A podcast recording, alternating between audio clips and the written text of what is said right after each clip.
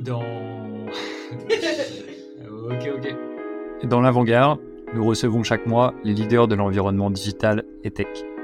Aux manettes de la data, du produit, des opérations, des RH, ils sont les pionniers des innovations tech et économiques dans leur secteur. Je suis Benoît, cofondateur d'Untrain, et avec mes associés Sophie et Guillaume, nous les interrogeons chaque mois au micro de l'avant-garde. Ils vous partageront leurs enjeux, leurs roadmaps, leurs stratégies et comment ils transforment leur métier au quotidien.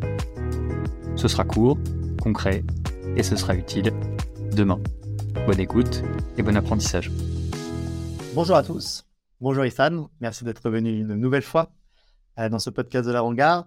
Peut-être avant de commencer, est-ce que tu pourrais te présenter rapidement, s'il te plaît? Oui, bonjour et euh, merci encore pour cette invitation. notre série de, trois épisodes sur tout ce qui est Web3 et NFT au service euh, des marques et, des grands groupes. Euh, je m'appelle Ethan Pierce, je suis américain, ça fait 18 ans que, je suis en France. J'étais entrepreneur dans le marketing digital et l'e-commerce, puis dans le capital risque. Aujourd'hui, j'ai le Crypto Assets Institute où j'accompagne les grands groupes dans leur leurs expériences, leur stratégie dans tout ce qui est Web3, euh, particulièrement parce qu'aujourd'hui, on démarre euh, juste euh, ça. et aussi, je suis un des cofondateurs de l'NFT Factory Paris, qui est une galerie physique d'art, mais de l'art digital, 400 mètres carrés, juste en face du Centre Pompidou, où vous pouvez venir découvrir l'exposition à 80 écrans, plus ou moins avec euh, un côté éducationnel aussi, parce que l'objectif, c'est de rendre euh, ces sujets plus accessibles. Euh, le côté art digital, mais aussi Web3 et comment le Web3 peut être, qui va complètement changer le marketing et plein d'autres trucs, on va discuter. Alors justement, le premier épisode, on était énormément focus sur les définitions du Web3, de l'NFT et notamment du Web3 pour le marketing et le branding.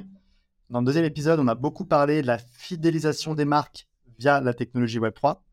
Et dans ce dernier épisode de cette série de trois épisodes, on va parler du Web3 au service de l'authentification et la traçabilité des biens.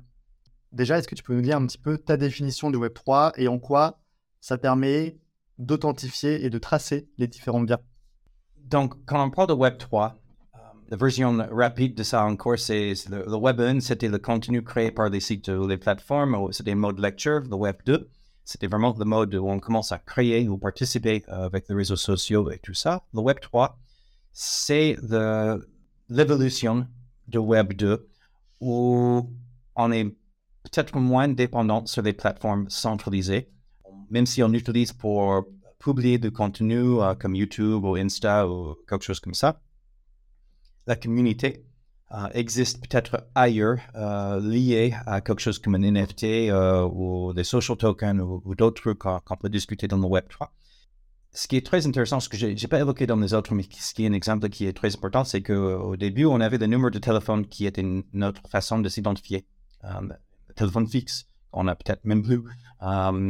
puis c'était l'adresse email. Hein on est de retour vers peut-être le mobile parce que si on crée un compte sur Insta ou, TikTok ou quelque chose comme ça, ça, arrive que ça demande le numéro de téléphone et non pas une adresse email en première parce que le, les, Gen Alpha, les Gen Z, peut-être n'utilisent même pas une adresse email.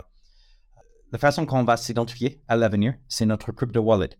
Donc, euh, de la même façon qu'on disait que mon numéro de téléphone était ça ou mon, adresse email est ça, et c'est là le point de contact, le point où je m'identifie euh, quand je connecte à un site web ou d'autres choses maintenant, déjà, ça peut être notre wallet crypto dans lequel on, collectionne, euh, on détient des NFT ou d'autres cryptoactifs qui nous identifient, que, nous, on a choisi à garder là.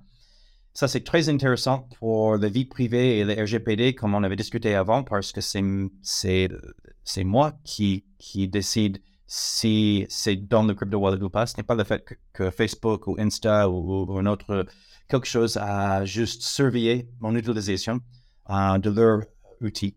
Donc ça, c'est déjà quelque chose de très intéressant. Mais si on, pourquoi ça devient très intéressant dans, ces, choses? Au niveau authentication ou traçabilité, euh, on, peut, aller dans ce sens-là, mais le concept, c'est juste que c'est un peu technique, mais on peut passer à côté des techniques très vite, mais il faut définir un petit peu pourquoi c'est important. Euh, le blockchain, c'est une base de données même si les, gens qui sont vraiment dedans n'aiment pas quand on dit ça. Mais c'est plus ou moins une base de données où on stocke toutes les transactions. Donc, c'est une digital ledger, comme dans la comptabilité, on, a toutes les transactions d'un côté et de l'autre. Euh, quand, un, quand, un, actif euh, se passe d'un côté à l'autre, j'ai quelque chose, euh, un euro, et je te le donne. ou j'ai j'ai quelque chose que je collectionne, comme par exemple une, carte Pokémon, et je, te le donne. Donc, on peut tracer que quelque chose a changé un domaine de, de, mon côté, et maintenant, c'est à toi. Déjà, on comprend peut-être dans la traçabilité, OK, c'est très bien. On a un système pour tracer comme un, colis qui, est envoyé par FedEx ou la Poste ou quelque chose. On peut aller sur le site et voir toutes les étapes où ce colis a été scanné. Très bien. Mais ces informations étaient stockées dans une base de données sur laquelle les gens ont, accès pour gérer la base de données. Quelqu'un, on peut imaginer, peut modifier ces informations s'il voulait. Particulièrement s'il y a de fraude euh, quand j'étais en Asie Sud-Est, euh, ben, j'étais basé à Singapour et, j'avais des amis à Jakarta et ils ont dit bon, n'envoie pas des cadeaux pour, pour les enfants parce qu'en en fait, un cadeau sur trois euh, n'arrive pas. Il y a un problème qui se passe là à la frontière. Et le problème, c'est qu'avec un système où on a un accès aux informations de suivi, on peut peut-être modifier ça pour cacher en fait la mauvaise chose qui arrive, la fraude ou d'autres trucs. Le blockchain, sans entrer dans la façon que ça marche techniquement, est euh, immuable, euh, immutable en anglais. Et le concept, c'est que quand on met une valeur dans un blockchain, on ne peut pas le changer. Ça veut dire que, euh, encore, j'évite, j'essaie de ne pas aller pour expliquer le côté technique, mais c'est un peu difficile d'expliquer sans vraiment l'expliquer. Mais chaque quelques minutes, par exemple, dans le, blockchain Bitcoin ou Ethereum ou d'autres, on groupe toutes les transactions ensemble, on les vérifie et on les enregistre dans le blockchain. À ce moment d'enregistrement, il est impossible maintenant de les changer sans qu'on se rende compte du fait qu'ils étaient changés. En fait, c'est la définition de blockchain. Euh, c'est des blocs et une chaîne. Donc, c'est une chaîne de transactions. Et donc, chaque groupe de transactions stocké dans le blockchain, c'est en fait ce groupe utilise un petit peu d'informations de, de bloc précédent, de groupe précédent, puis c'est protégé par la cryptographie. Donc, c'est pratiquement impossible d'en fait casser euh, cette encryption. Mais si on arrivait de, de faire ça, le problème c'est que si on change des données quelque part dans une blockchain historiquement, ça va casser tous les blocs depuis parce que chaque bloc est lié à le bloc juste avant. On peu importe, mais la raison que ça c'est important pour tout ce qui est traçabilité, ça veut dire que une fois que je mets une valeur liée à, une transaction ou, de, par exemple le suivi ou quelque chose comme ça, dans le ledger, dans cette base de données, ça ne peut plus être modifié. Donc, on peut faire complètement confiance à ça. Et à côté, ce qui est intéressant, c'est que dans ces blockchains, la plupart des blockchains utilisées aujourd'hui sont des blockchains publics. On peut aussi avoir des blockchains privés. Mais dans une blockchain publique, ça veut dire que tout le monde, à tout moment, peut regarder toutes les transactions d'une blockchain. Donc, on a la confiance parce que les informations sont sûres et on a la transparence. Donc, ça veut dire qu'on peut voir hmm. ce qui est passé avec, avec euh, quelque chose. Et alors, justement, quels sont les grands usages aujourd'hui pour les entreprises, ce soit dans l'industrie du luxe ou dans l'industrie de la FMCG Donc, euh, j'ai quelques exemples. On peut parler de tout ce qui est euh, euh, agroalimentaire. Ça, c'est une, super discussion les gens aujourd'hui s'intéressent à provenance de ce qu'ils mangent et d'être sûr que c'est peut-être bien au niveau de développement durable, que c'est sain, que c'est vraiment organique, peu importe, mais que de vraiment être sûr pas juste qu'il y ait une, étiquette collée sur quelque chose qui dit que c'est bon, mais en fait qu'on a des informations derrière. Ça, c'est important. On peut parler aussi de luxe. Donc, euh, pour parler, pour donner un exemple, on peut parler de le salmon euh, Laberry qu'on peut acheter dans tous les euh, petits commerces euh, à côté. Et on va avoir un petit QR code qu'on peut scanner. On va arriver sur un site web, ça va demander le numéro de l'eau qui est écrit quelque part sur le packaging de cette de ce cette package de salmon euh, spécifique. Et avec ça, on va mettre ça dans l'application, dans, dans, le site web, et ça va nous, nous donner en fait où le salmon est né, où il a passé sa vie, où il a été transformé, où il a été testé, où il a été euh, packagé ou mis sous, je ne sais, pas comment dire, mais mis en plastique là pour, pour être vendu. tous ces, s'il avait plusieurs tests, plusieurs analyses de, de, la qualité ou d'autres choses, toutes ces choses, on va les voir sur cette page de résultats issus de ça. Mais ce qui est important, c'est que les gens vont dire que oui, mais on peut avoir déjà ça avec, un, avec une base de données. Oui. Sauf que parce que ces informations ne peuvent pas être modifiées parce qu'ils étaient stockés dans une blockchain et non pas dans une base de données typique, on peut faire confiance. Et on ne peut pas imaginer que oui, mais bon, euh, s'ils disent que ça passe les, les, bonnes analyses, OK, mais on ne sait pas vraiment. En fait, ce n'est pas vrai. Si on peut faire confiance aux analyses, donc si les analyses n'étaient pas bonnes, OK. Mais au moment qu'ils disent que là, c'est bon, les informations sont stockées maintenant, là dans la blockchain, on peut faire confiance aux informations. Toujours, si l'information derrière est, est, fraudulente ou, fictive, effectivement, mais on ne peut pas tout faire. Le concept, c'est qu'au moins, on peut être sûr de l'origine et de la qualité ou de toutes ces choses qui ont passé. Et ce qui est important aussi, c'est que on peut faire la même chose. Il y a une autre marque, um, Terra de Lassa, qui a une marque de l'huile d'olive. C'est la même chose. Tu achètes une bouteille de ça chez Franprix ou Monoprix, un truc comme ça, Carrefour, et, euh, et tu vas avoir le QR code sur le côté, tu scannes, le, tu trouves le numéro de l'eau sur la bouteille quelque part, tu peux mettre ça, et ça va te dire que, OK, cette olive était sur quelle ferme, ou vraiment géographiquement, on sait d'où ça provient. Et donc, euh, le récolte, la transformation, les analyses, la mise en bouteille, euh, tout ça expliqué sur une page. Et c'est spécifique à cette bouteille. Et ce n'est pas juste une page un peu plate au niveau information euh, pour tout le monde à voir. C'est vraiment des informations qui étaient mesurées ou stockées à chaque moment que c'était fait dans la vie de, cette bouteille. Ça, c'est super intéressant pour les gens qui s'intéressent vraiment à la qualité, mais aussi le respect du développement durable. Euh, ou, d'autres choses comme ça. Particulièrement quand on parle des choses issues, euh, bon, des choses un peu compliquées aujourd'hui, comme euh, la pêche. On veut être sûr que quelque chose est, pêché correctement et que c'est durable. Ou si on parle de le café ou, d'autres trucs, on veut être sûr que les gens étaient que c'est issu d'une ferme ou d'un coopératif qui paye correctement ses employés ou les, les agriculteurs ou des choses comme ça tout ça, il faut valider à côté, mais au moins les informations sont stockées là euh, et on peut faire confiance à, ces informations. Donc ça, c'est un exemple au niveau agroalimentaire. Puis surtout, on est sûr que ça n'a pas été modifié. Une fois que l'analyse a été faite et enregistrée sur la blockchain, derrière, il n'y a pas possibilité de modifier cette blockchain et donc euh, ça fiabilise un maximum l'information. Et le truc, c'est que normalement, on, peut faire confiance en fait à, à, ces informations, les analyses et tout ça, parce que la plupart du temps, il n'y a pas de problème. Et la raison que les gens n'ont peut-être pas confiance, c'est que quand quelque chose arrive, peut-être peut qu'il y a un problème dans une, dans une usine et il y avait un, je ne sais, mais une de ces bactéries ou une de ces trucs, il y a, un problème. Mais on se demande, ben, peut-être ils vont changer des informations dans la base de données. Et le truc, c'est que ils ne peuvent pas prévoir ça, donc, euh, ils ne vont pas mettre. Euh, ils ne savent pas quelle information il faut changer. Donc le truc, c'est que si l'information n'est pas changeable, c'est immuable, ça veut dire que au moment qu'ils ont stocké ces analyses dans la blockchain, c'était vrai. Mais si à l'avenir il y a un problème, il ne peut pas retourner à ces analyses et dire que, oh non, c'était différent.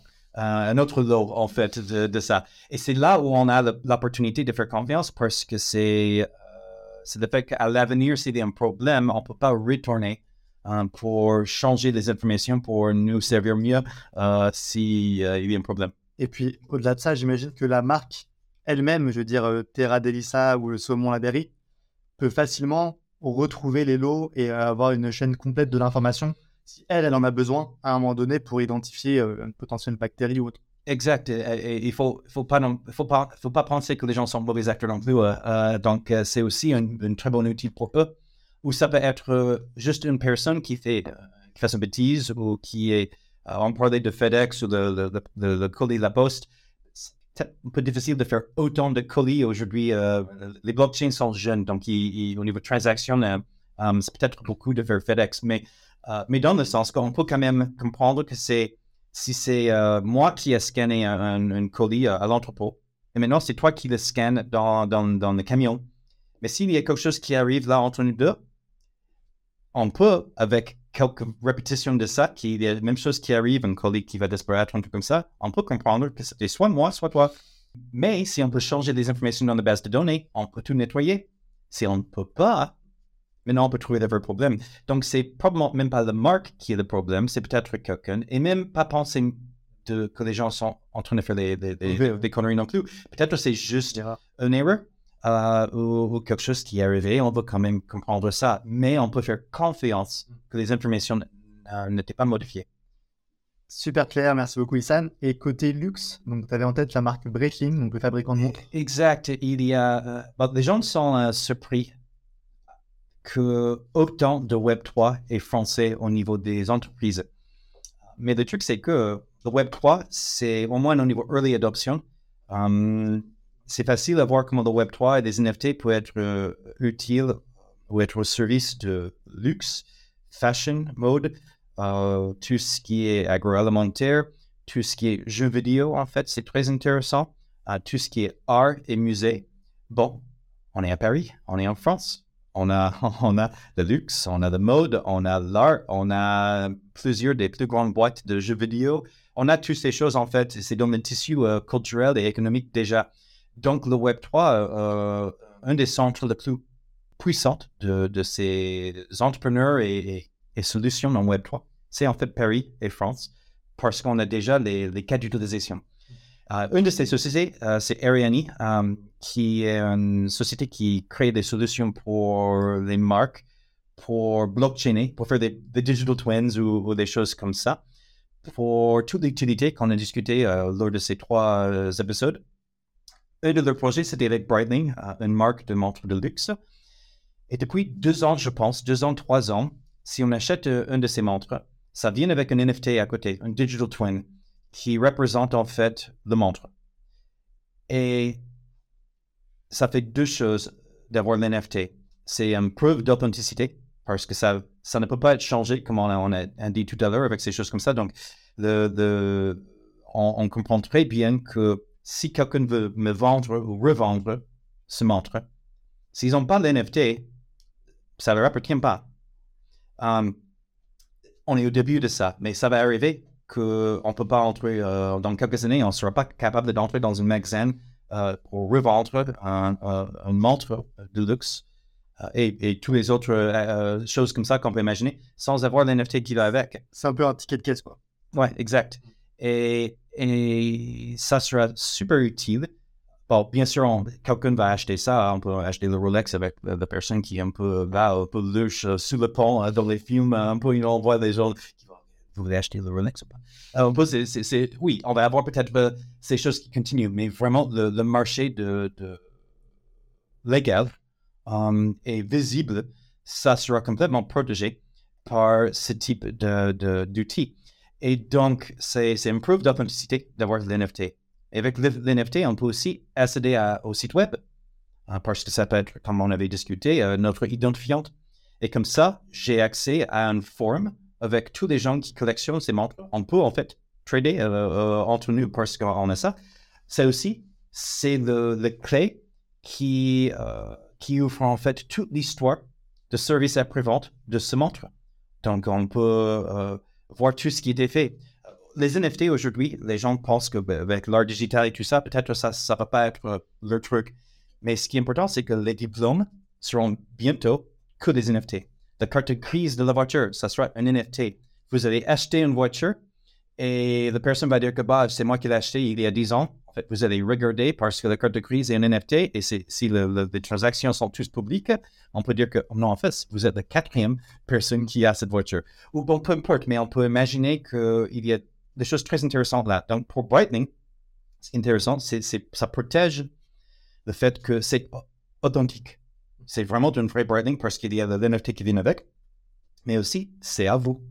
Et donc, si vous êtes dans le métro euh, et quelqu'un pique votre montre, euh, bon, ils vont avoir du mal à revendre ça dans un, un, magasin, un vrai magasin euh, qui, est, euh, qui fait les choses correctes euh, de plus en plus. Si la montre était fabriquer avant ça. Vous pouvez aller dans un magasin Brightling et ils peuvent créer des NFT qui va avec. Comme ça, vous avez euh, le, NFT qui, correspond. Et ça, c'est très intéressant parce que tout ça, ça crée une possibilité de, de sécuriser plus le, fait que quelque chose euh, est collectionné, qu'on est sûr euh, vraiment que le truc qu'on est en train d'acheter, ce n'est pas une contrefaçon. Et plus important que ça, c'est vraiment on est en train d'acheter de, quelqu'un qui le possède légalement, que c'est vraiment un peu. Et derrière, on peut avoir toute l'utilité qu'on avait discuté avec les NFT parce que ça peut m'identifier en tant qu'un digital twin. Euh, je peux connecter au site web, je peux aller dans le magasin, je peux aller dans un magasin Brightling ou d'autres et être identifié comme quelqu'un qui possède les, montres euh, Brightling, même si je ne l'ai pas sur le montre, sur, sur le même, parce que sur le poignet là parce que j'ai l'NFT dans mon wallet. Et je peux en fait avoir toute l'utilité qui vient avec. On va avoir beaucoup d'exemples comme ça, mais chaque fois qu'il y a un, on peut se poser des questions de le, euh, est-ce que je peux faire confiance à l'origine d'un produit? Hmm.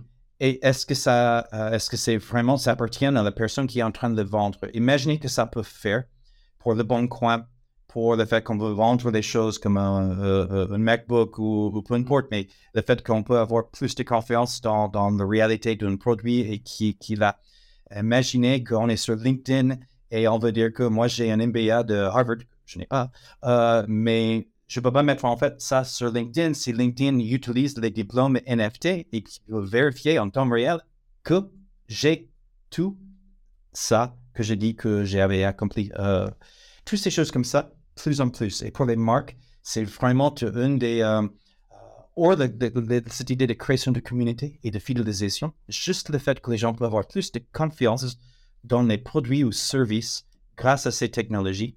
Euh, on combine ça avec le marketing, avec les programmes de fidélité ou loyauté, euh, avec tout ce qu'on peut imaginer qu'on a vu avec les autres exemples. Et c'est vraiment, on est au début de Web3 au service des marques et, et de brands et tout ça. Mais euh, les possibilités sont énormes et les prochaines années, en cinq ans, on va retourner sur ce sujet et on ne va pas comprendre comment on a fait euh, la plupart des choses dans le marketing et, supply chain et logistique et tout ça sans avoir eu mm. accès au blockchain et Web3. Eh ben, je te propose de se retrouver dans cinq ans. On fera le point. Un grand merci encore une fois, Issam, pour ces trois podcasts. Et est-ce que tu voudrais dire un petit mot de la fin pour conclure euh, cette série d'épisodes? Merci à vous pour cette invitation, c'était génial. Euh, j'espère que j'étais clair euh, et que je n'ai pas fait trop, trop de fautes, mais c'est toujours un plaisir d'expliquer ces choses et avec un, énorme oui pour que les gens viennent à l'NFT Factory pour découvrir les NFT et le Web3 en, frais, en physique là.